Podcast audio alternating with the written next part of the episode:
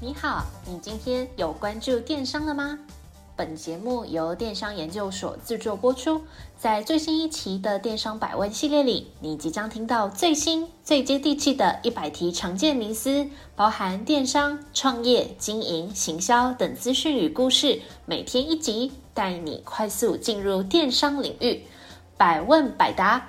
百业鼎新，百业兴隆。我是主持人 Alice，欢迎来到电商百问，让你四方来宝，八方进财，金银财宝滚滚来。欢迎来到电商百问的第十九集。来来来，温故知新一下。前面一集我介绍了跨境物流的两大出货方式，出货以前必须注意的三大细节。最后，我又额外加码了跨境商品的四大挑选方向。还没收听的朋友，请记得收听；已经收听的朋友，请持续收听。浏览我们的部落格，订阅电子报。这一集我们不啰嗦，直接来告诉你跨境电商的三大核心关键。根据国际知名的产业调查研究公司 Zion Research 的报告。全球跨境电子商务的总产值在二零二七年的时候呢，将超过四兆美元。四兆美元，很大的数字，对吧？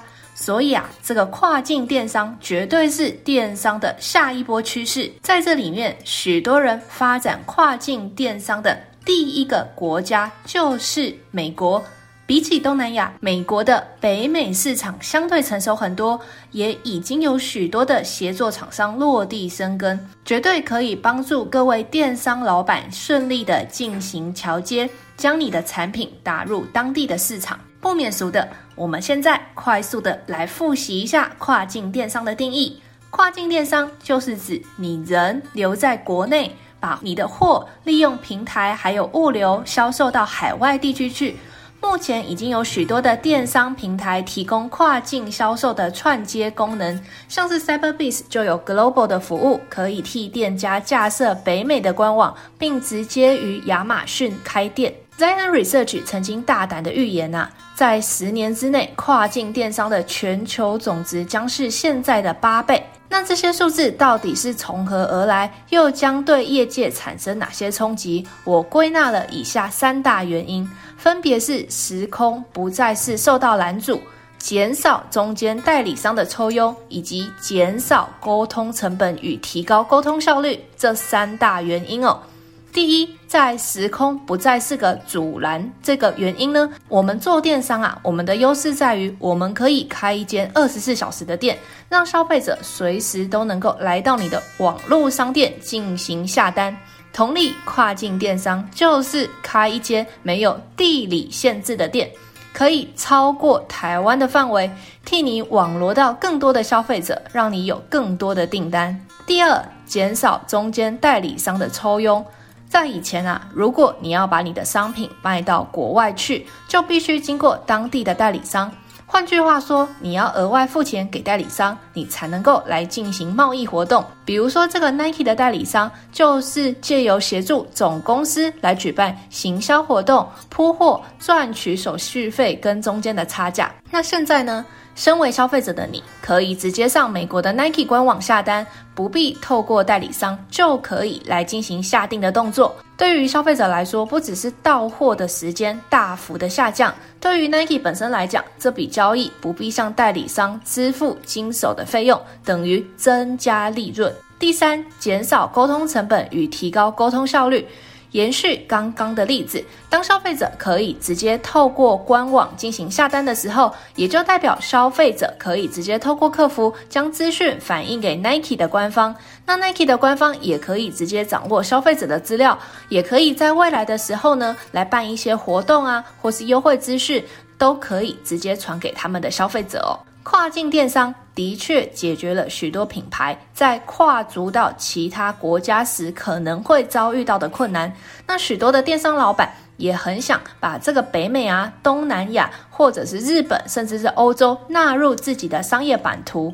为了协助各位电商老板打下江山，我在这边将跟大家分享跨境电商的三大核心。这三大核心分别是。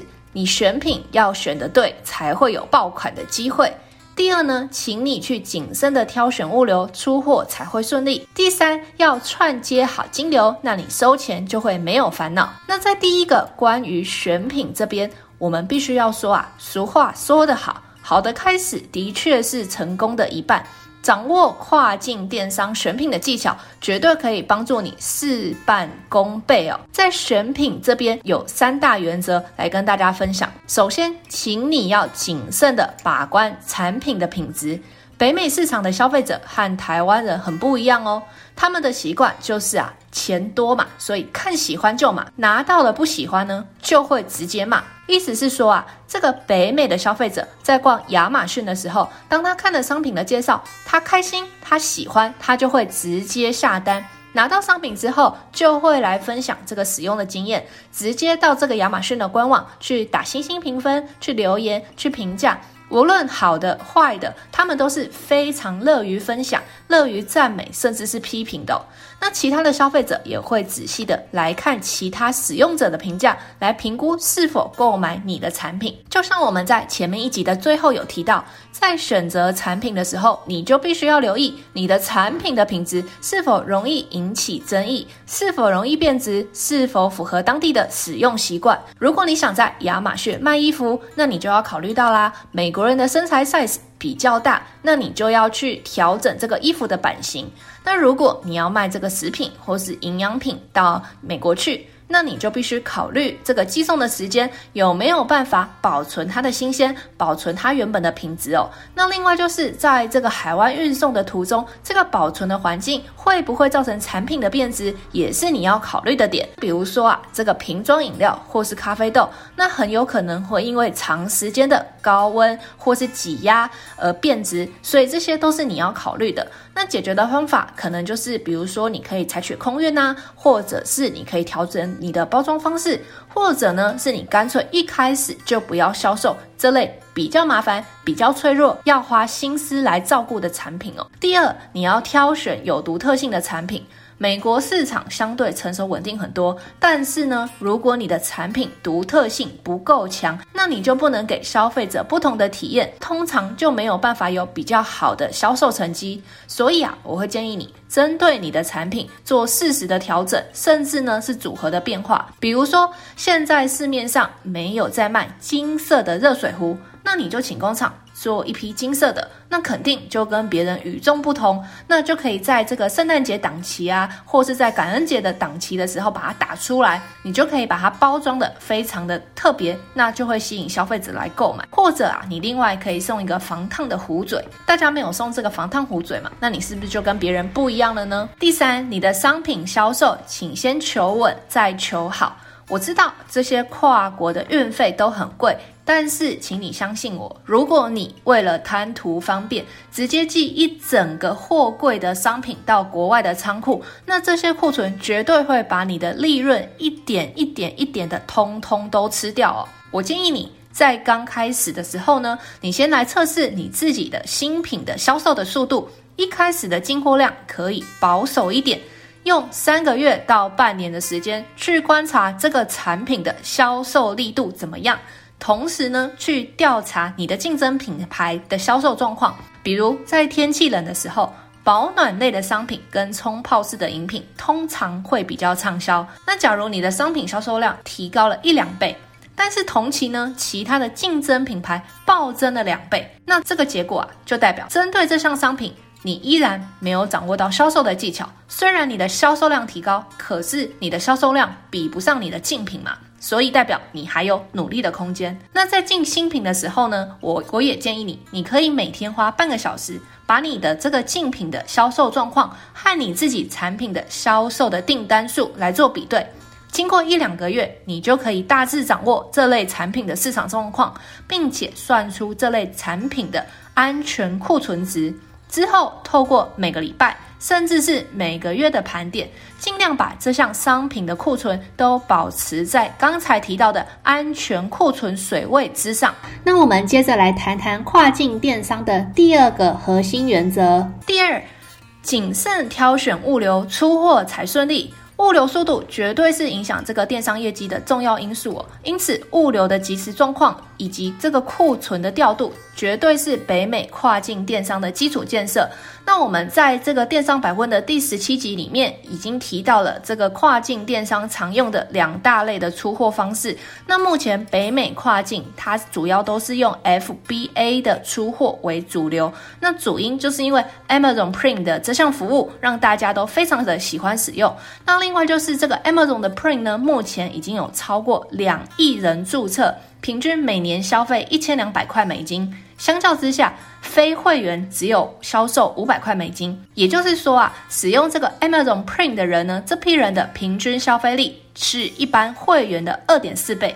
那重点来了，Amazon Prime 的消费者可以享有特定商品在两天内到货免运费的服务。这边呢、啊，要跟大家提提免运费这件事情会有多吸引消费者。举例来说啊。我自己之前曾经在网络上看到一间咖啡馆在做促销，那它本来六百公克的咖啡豆卖五百块，但是呢，那时候它有一个活动档期，所以它下杀六折，只要三百块就可以买到原本的产品。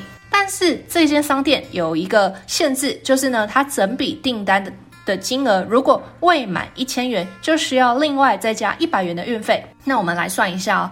这笔订单，假设我买了三百块的咖啡豆，再加上一百块的运费，那我总共是要花四百元。这个四百元啊，比这个原本六百六百公克要五百块的咖啡豆，这个原价虽然它比较低，可是呢，因为我这个人就是不太喜欢付运费，所以我就想，嗯，我买了三百块的东西，那我要再付三分之一的东西当做它的运费，那我就不想多付这个运费的钱，所以最后我就没有买。这个呢，就是一个很有趣的现象。消费者就是这么奇怪的生物哦，不晓得怎么样，就是对需要另外付运费这件事情觉得很感冒哦。所以，我们把这个场景拉回美国，同理，这个美国的消费者他也不喜欢另外付运费。所以啊，这或许也是 Amazon Prime 的会员平均的消费额会比一般会员的消费额还要高的原因之一哦。那我们再回来说这个 FBA 的出货。在这个亚马逊上面，畅销商品大部分都有 Prime 的显示，所以如果你想要攻上 Amazon，选择 FBA 出货的话，绝对是一个明智的选择。那另外，最后我们要再推荐一次 Cyberbiz，我们 Cyberbiz 的 Global 计划目前已经跟 Amazon 的签约，所以各位电商老板可以利用当地的 Amazon，直接以 FBA 的方式出货。接着讲完物流，我要来说说金流。要掌握金流真的很简单，就是去看你的平台有没有串接消费者习惯的付费方式。比如说你在台湾做电商，你一定要串接超商取货付款。那同理，电子钱包在台湾不太流行，可是呢，它在美国已经是主流的付款方式之一。那详细的金流问题，建议你去参考部落格里面跨境电商金流没到位这篇文章。那在这边，我们简单跟大家提两个需要注意的概念。第一，你要注意的是，你要提供消费者习惯使用的支付方式。比如说啊，在这美，在美国，美国主要的付款方式包含信用卡跟电子钱包，所以请先去检视跟你合作的平台是不是有提供这两种支付方式。第二个要注意的概念就是这个销售税，如果没有处理好的话，小心你会有牢狱之灾。想要卖东西给美国人，一定要有消费税另外算的概念，请不要想说给消费者方便就收一个固定比例的销售税，或者是不收。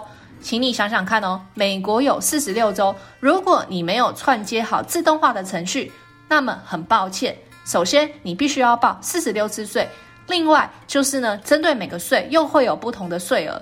那如果你对美国各州的消费税有兴趣，请到 Avaleri 这个网站，它可以帮你计算出各州的销税额是多少。那如果你是 Amazon 的卖家，同时使用 Amazon 的物流系统，那你就可以在他们的后台直接进行设定。Amazon 的系统会在消费者下单的时候自动计算，并且收取这个 Sales Tax，就是所谓的销售税，也会直接跟这个消费者去征收所谓的销售税。那如果你不是他们的 FBA 的卖家，那你也可以透过 Taxify、Texture、Avalara 等其他自动的工具来协助你。当然，也可以使用 Cyberbiz Global 的服务，可以直接帮你计算好各州的营业税。那你千万不要有这个想要逃营业税的想法，请你记得，美国的州政府是可以采取审计、追缴、法务等方式跟你追讨。不要想说你人在台湾就不会有事情哦。另外，州政府也可以直接向 Amazon 要求暂停支付贷款，或者是查禁你 FBA 仓库的库存。最后呢，你不但要缴这些税，那相应的滞纳金、罚款，甚至是利息，这些都会跟着你一起来。另外就是呢，你可能会吃上牢狱之灾，所以千万不要有这个贪图侥幸的心理。那经过刚才的分享，我想你应该也可以理解，你要进入这个跨境的电商市场不是一件太困难的事情，只要掌握了选品、物流跟金流这三大核心，就可以做得有声有色。最后跟你分享一个成功的案例，在台湾，如果你先在外国打出名气。就能够顺利的衣锦还乡、光宗耀祖，甚至呢反攻这个国内市场。现在要跟你分享的就是知名的面膜品牌，叫做提提颜。这个提提颜呢，先进军了法国的市场，打开了知名度之后，才回来征服台湾。提提颜的执行长李坤林曾在某次的采访中表示，比起一般 MIT，就是台湾制造的保养品。冲这个市占率，或是去主攻东南亚或是中国的市场，我们呐、反其道而行，先做好面膜的品质。既然要挑战市场，那我们就从最难的国家开始。所以这个李坤林的这个执行长呢，他们就从欧洲开始来进行这个商品的 landing。那有没有很有启发性呢？各位电商老板要知道，要经营品牌、提高利润，就不应该错过境外的市场。境外的市场首推美国，因为美国的市场非常重视产品的品牌以及产品的品质，所以与其持续在价格至上的台湾市场沙沉血海，不如透过你的产品的品质、你的品牌、你的行销，还有你的服务各种价值哦，透过这个跨境电商以及本集介绍的三大核心，走出属于自己的道路。谢谢您的收听，我们下次再会。若您有任何问题或有任何想法，欢迎透过描述框的电邮与我们进行联系。若想阅读最新最多的文章，请到我们的部落格。那如果你想联系我们的开店顾问，也请一键来点击联系。那我们下次再见。